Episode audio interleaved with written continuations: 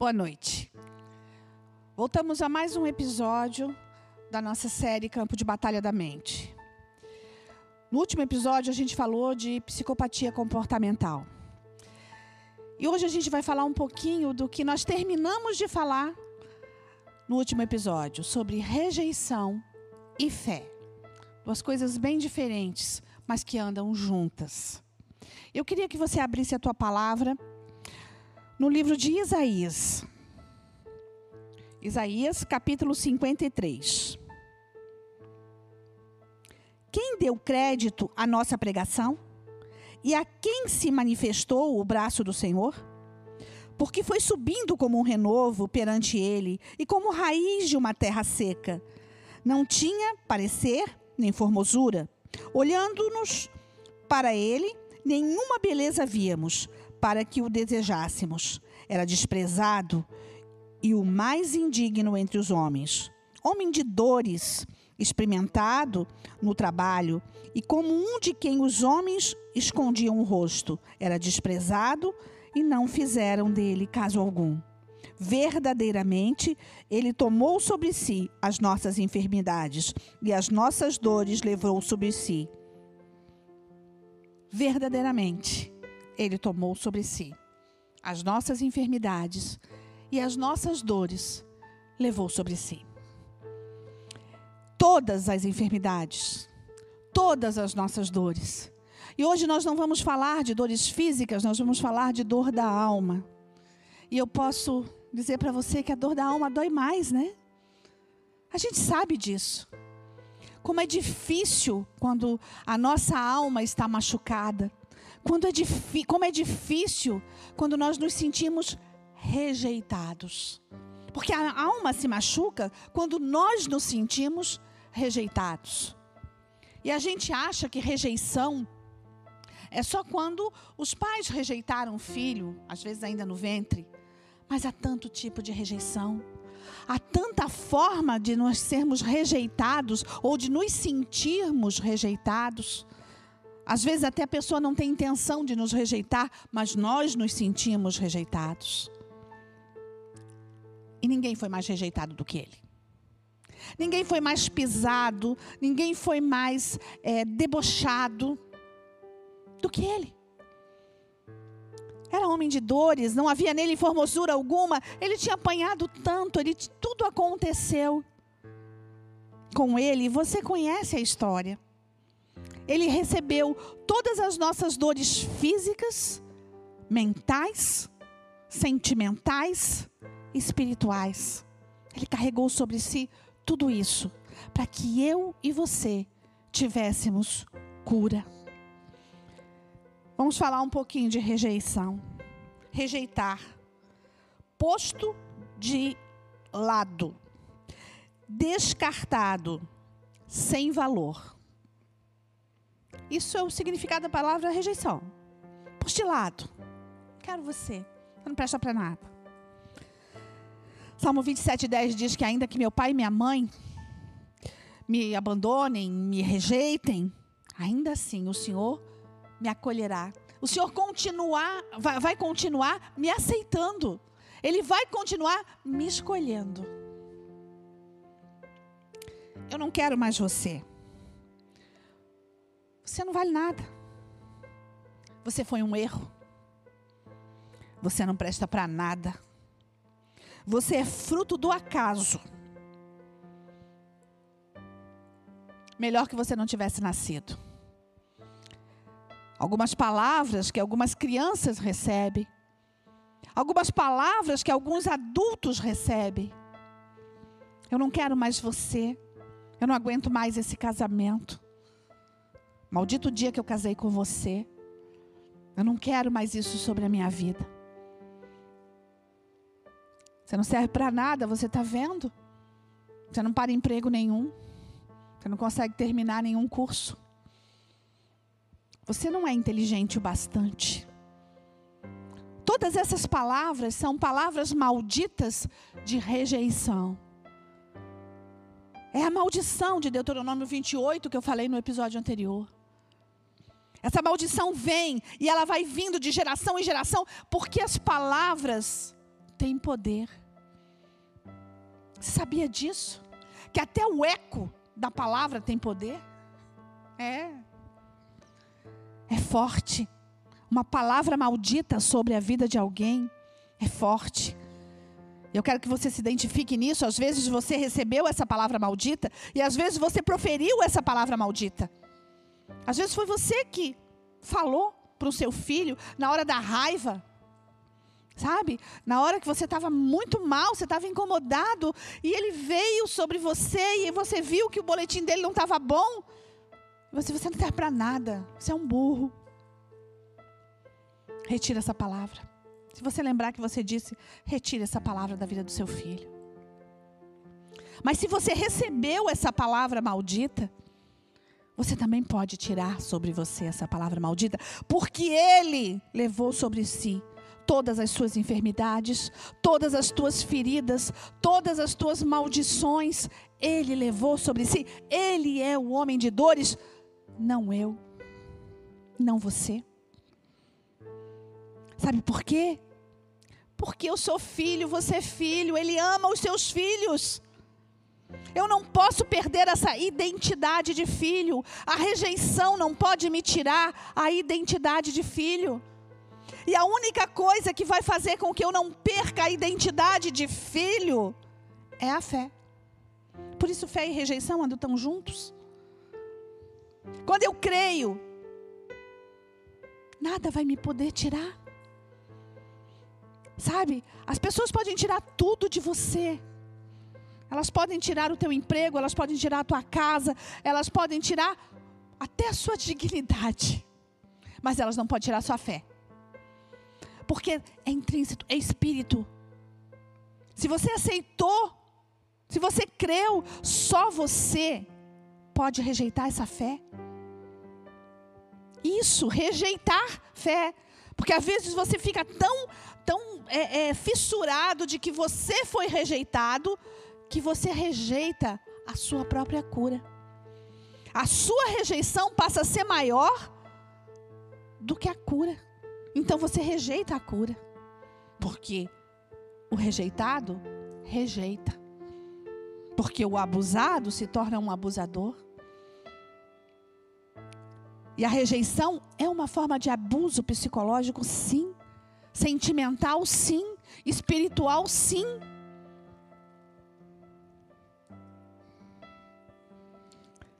Rejeição é igual a furúnculo. Vem do nada e dói demais, demais da conta. A dor da rejeição é pior que uma dor física. E sabe por que, é igual a furúnculo? Porque furúnculo é uma enfermidade que ninguém sabe como é que vem. Pode vir do sangue, da pele. Mas ela infecciona. Ela cria pus. É nojento. Mas dói muito. E para limpar, só apertando. Só tirando todo aquele. Chama-se carnegão. É horrível falar isso. Eu sei que é nojento. Mas isso é a rejeição. Não existe palavra ou, ou aspecto mais parecido com rejeição do que uma furunculose. Eu já tive furunculose, eu sei o que é. Eu sei o que é a dor de uma furunculose. É muito dolorido. São fístulas pelo corpo inteiro. Assim é a dor do rejeitado. E não é uma dor física, é uma dor de alma pelo corpo inteiro. Dói no, na carne, dói na cabeça, dói na alma, dói no espírito. A rejeição e as palavras malditas, elas estão ali, elas precisam ser espremidas, elas precisam ser tiradas até o carnegão, até ela não existir mais, até você achar a raiz daquela maldição e jogar fora. E não adianta você tomar é, remédio para dor quando você está com furunculose, porque não para. Aquilo parece que teu coração lateja ali. Fica batendo ali na enfermidade. Essa é a dor da alma. E você sabe, se você tem essa dor, você sabe do que eu estou falando. Sabe quando que a rejeição entra? quando a mãe fica grávida antes do casamento e ela rejeita o filho. Sabe, nesse momento há, entra ali um espírito de bastardos. Quando a mãe fica grávida logo depois do casamento e ela acha que vai estragar a sua vida. Porque afinal de contas ela queria começar uma vida nova. E aí ela já vai ter um bebezinho. Quando se tem muitos filhos e não tem como dar amor, carinho e atenção ao mesmo tempo. Eu sou filha única, eu não senti essa dor. Mas quem tem irmãos talvez tenha sentido isso. E se tem muitos irmãos, talvez tenha sentido isso. De repente, você deixa de ser o bebezinho e nasce mais filhos e mais filhos e mais filhos, e daqui a pouco aquele bebê está cuidando de outros bebês. Aquela criança de 4, 5 anos, ela já está responsável pelo bebezinho. Isso é uma forma de rejeição que a gente não identifica como rejeição, porque afinal de contas é só o irmãozinho. E todo mundo passa por isso. Sim, todo mundo passa por isso. Mas as marcas ficam para toda uma vida. A formação do caráter dessa pessoa fica para toda uma vida se não houve carinho, se não houve amor, se não houve dedicação dos pais. Uma coisa é ter o filho, outra coisa é esquecer o outro que já nasceu. Isso acontece tantas vezes, você sabe disso. Irmão, não é pai e mãe. Avô, não é pai e mãe. Tem muito filho que rejeita aqueles que cuidam dele, porque ele não queria ser cuidado por, cuidado por esses. Porque ele sente rejeição. E rejeição é algo sério. No ventre você queria uma menina, mas nasce um menino. Rejeição. Isso muda até gênero. Na mente, é claro. Rejeição acaba com as defesas da mente. Sabe o campo de batalha na mente? Quando você se sente rejeitado, você não tem força para lutar aqui não. A rejeição, ela é um rolo compressor que passa por cima de qualquer coisa. E às vezes a gente se sente rejeitado por amigos, por pessoas, por família. A gente se sente rejeitado em tantas situações que vão machucando que vão, é, vão nos fazendo feridas de alma tão grande que nós não conseguimos deixar de rejeitar o outro.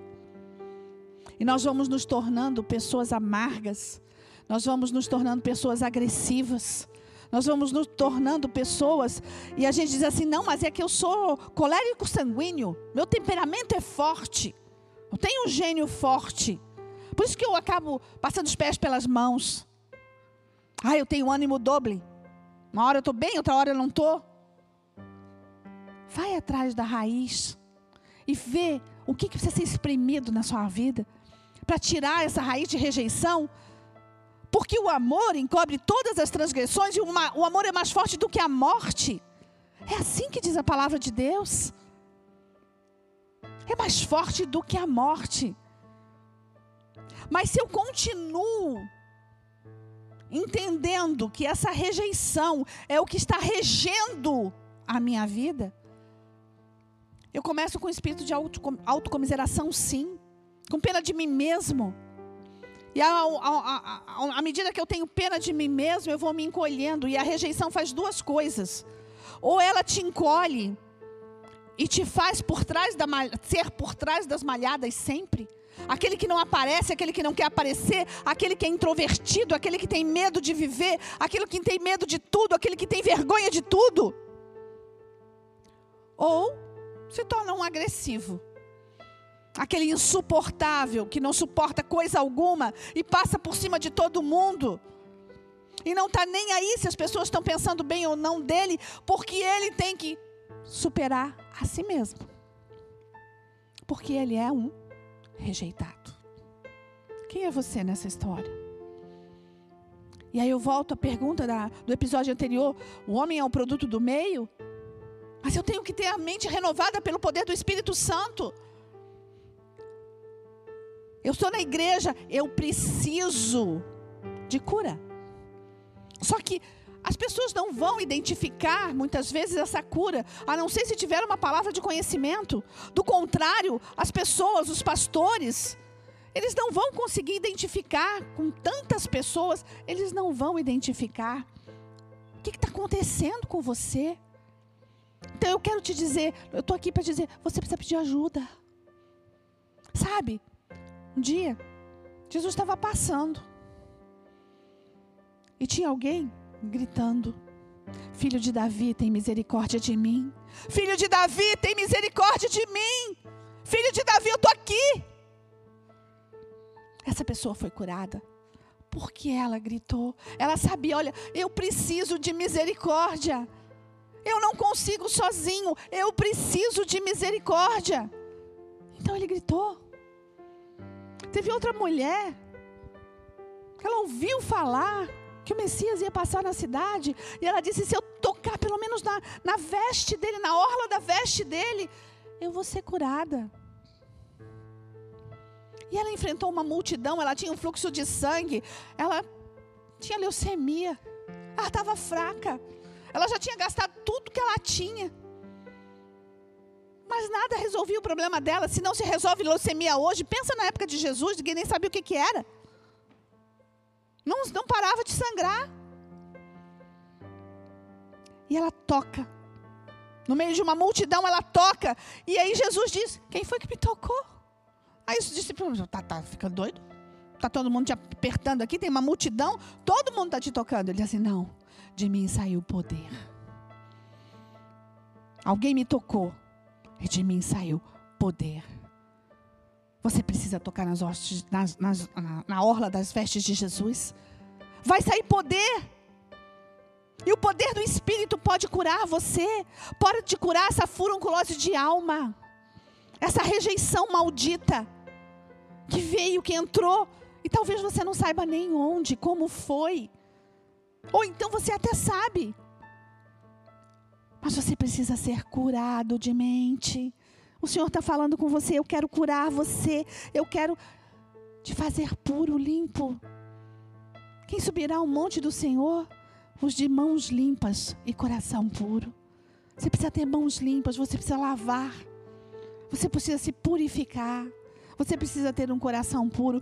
O rejeitado não tem. O rejeitado, ele continua olhando para a sua própria dor e dizendo: Coitado de mim, eu preciso de ajuda, mas eu não sei pedir. E assim como a palavra maldita, ela tem, ela tem poder até no eco. A sua voz, até o eco da sua voz, o Senhor vai ouvir. Basta você dizer, filho de Davi, eu estou aqui, eu preciso da tua cura. Sabe, eu vou onde eu estiver, mas eu preciso da tua cura. Você precisa identificar isso em você para que você seja liberto. A rejeição te faz sentir culpa. A rejeição tem que ser tirado da sua vida, porque isso é uma grande região de cativeiro. A pessoa não consegue sair sozinha, mas ela consegue gritar pedindo ajuda. Todas as pessoas com depressão, alguma raiz de rejeição. Você já pensou nisso? Às vezes você não está uma pessoa totalmente do, deprimida dentro de um quarto que não queira sair, mas você tem algumas raízes de depressão, algumas raízes que não te. Está todo mundo feliz, mas você não consegue ficar feliz. Está todo mundo indo, mas você não consegue ir. Você se, se acomoda dentro do seu quarto, dentro da sua casa. E aí todo mundo diz: vamos, vamos almoçar. Não, eu vou ficar aqui lendo um livro. Ah, vamos. Não, eu vou ficar aqui. Você não vai nem ler livro, coisa nenhuma. Você vai ficar olhando para o teto. Isso são indícios de depressão, sim. Não quer socializar. Você não quer. Você vai se introvertendo cada vez mais. Você vai ficando quieto cada vez mais. Talvez você tenha se sentido rejeitado em qualquer situação e você precisa de libertação disso. Porque sabe o que está acontecendo com você? Você está tornando para você uma pessoa insuportável. Você não se suporta. Você não está conseguindo conviver com você. É. Sabe o rebelde sem causa? Ele foge de casa morando sozinho. Talvez esse seja você. Você querendo fugir de casa porque você não está se aguentando. E o Senhor está dizendo: Eu te aguento. Eu, eu te amo. Eu quero curar você. Eu quero fazer mais por você. Eu quero te fazer feliz. A felicidade existe. A felicidade existe. Uma vez eu atendi uma moça e ela tinha sido tão rejeitada, não rejeitado é, como filha. É, até os pais queriam que ela nascesse e tudo. Mas era tanta briga na casa dela, era tanta confusão. O casamento dos pais era tão ruim, era tão difícil, tinha tanta discórdia, que ela se sentia rejeitada na vida. Aquela não era a casa que ela queria, aquela não era a família que ela queria, aquele não era o, o relacionamento que ela queria, aquilo. E uma vez ela disse assim: "Eu não, pastor, eu não quero me casar". Por que você não quer casar? Porque eu não acredito em vida depois do casamento. Difícil isso, né? Isso é raiz de rejeição. E eu quero te dizer: existe vida após o casamento. Existe vida após a depressão. Existe vida após a angústia. Existe vida após a cura da enfermidade. Existe vida. Sabe? Um dia um, um paralítico não podia nem chegar aonde Jesus estava. Então os amigos dele pegaram, tiraram as telhas e desceram a cama dele. Para que Jesus pudesse curar aquele homem. E Jesus curou aquele homem. E sabe o que Jesus falou para ele depois? Está curado? Pega a tua cama e leva daqui. Olha, já te curei. Então agora você está forte o suficiente para levar a tua cama. Sabe o que, que Jesus disse? Depois da minha cura, você não precisa tomar caldinho de galinha. Você não precisa continuar de repouso. Eu quero te fazer feliz, eu quero te fazer forte. Você está tão forte que você pode pegar a sua cama e tirar daqui. Pode, pode até voltar. Para a gente continuar andando junto. Presta atenção, é isso que Deus quer fazer com você. Pega a tua cama, carrega. O Espírito de Deus quer curar você. O Espírito de Deus quer curar você. Basta você dizer: Eu quero. Eu quero te incentivar a você buscar os teus líderes, os teus pastores. Se você não é da, da, da igreja Nação dos Montes, procura a igreja que você está. Eu sei que você está indo para tantos lugares, para tantas pessoas, para fora do Brasil. Essa, essas gravações estão indo além do que nós podemos imaginar. Mas existe uma igreja de Deus perto da sua casa. Procura um ungido de Deus e diz: Eu preciso de cura. Ele não vai te curar, mas o Espírito de Deus que habita nele vai te trazer cura. Não são os homens que curam, mas o Espírito de Deus que habita em nós vai trazer cura de alma. Presta atenção, nós precisamos disso. As regiões de cativeiro precisam ser quebradas. E nesse campo de batalha da mente, as regiões de cativeiro precisam cair por terra. Eu queria que você abrisse tua Bíblia em Gênesis 3, capítulo 3.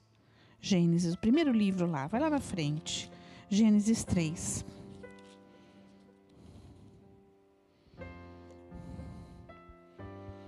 Ora, a serpente era mais astuta que todas as anima os animais do campo que o Senhor Deus tinha feito.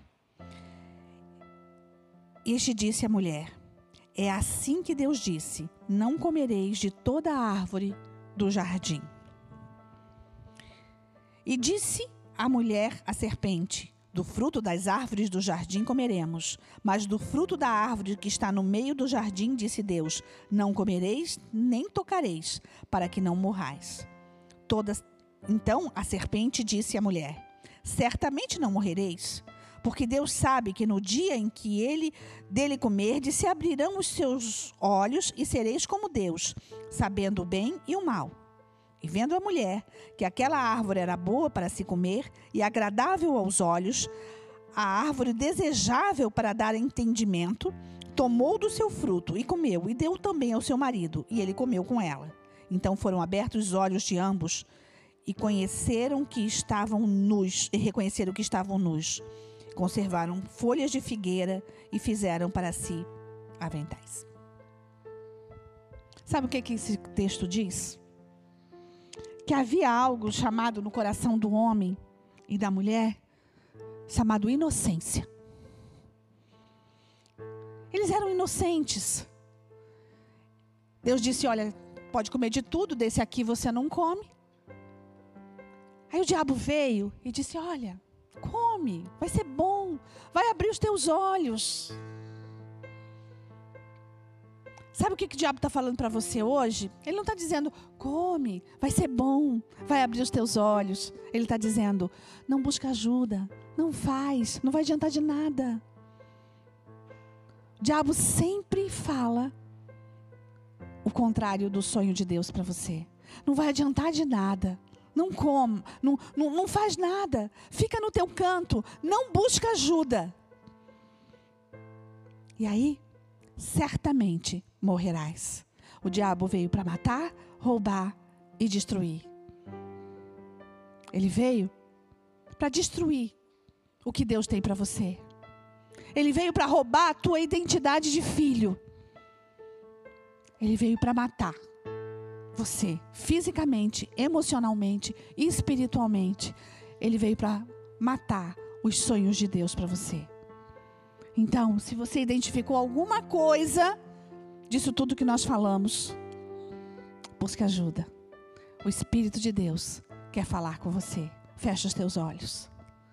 Senhor Jesus, vem Deus, toca Deus, corpo, mente, alma, coração. Vem, Senhor Jesus. Derrama sobre cada um, Senhor, que está ouvindo essa, essa palavra, Senhor Jesus. Derrama óleo de alegria ao invés de tristeza. Vestes de louvor ao invés de espírito angustiado. Ao invés de depressão. Ao invés de rejeição. Oh Deus, transforma mente e coração, Senhor. Deus, nós queremos cura, Deus. Senhor, leva a cada uma dessas pessoas aos teus ungidos para que haja cura, Senhor Jesus, para que a tua noiva seja curada, para que as pessoas que frequentam as igrejas nessa nação e até fora delas sejam curadas por ti, Espírito Santo. Existe um grande campo de batalha na mente, mas tu és o dono do campo e nós te entregamos agora esse campo. Senhor Jesus, traz cura, Deus. Opere em nós o querer e realizar teu. Bendito és nas nossas vidas. Continua o nosso processo. Continua, Senhor Jesus, curando. Completa a obra começada. Em teu nome, Jesus. Amém. Amém? A gente se vê no próximo episódio. Beijo grande. Fiquem com o Senhor.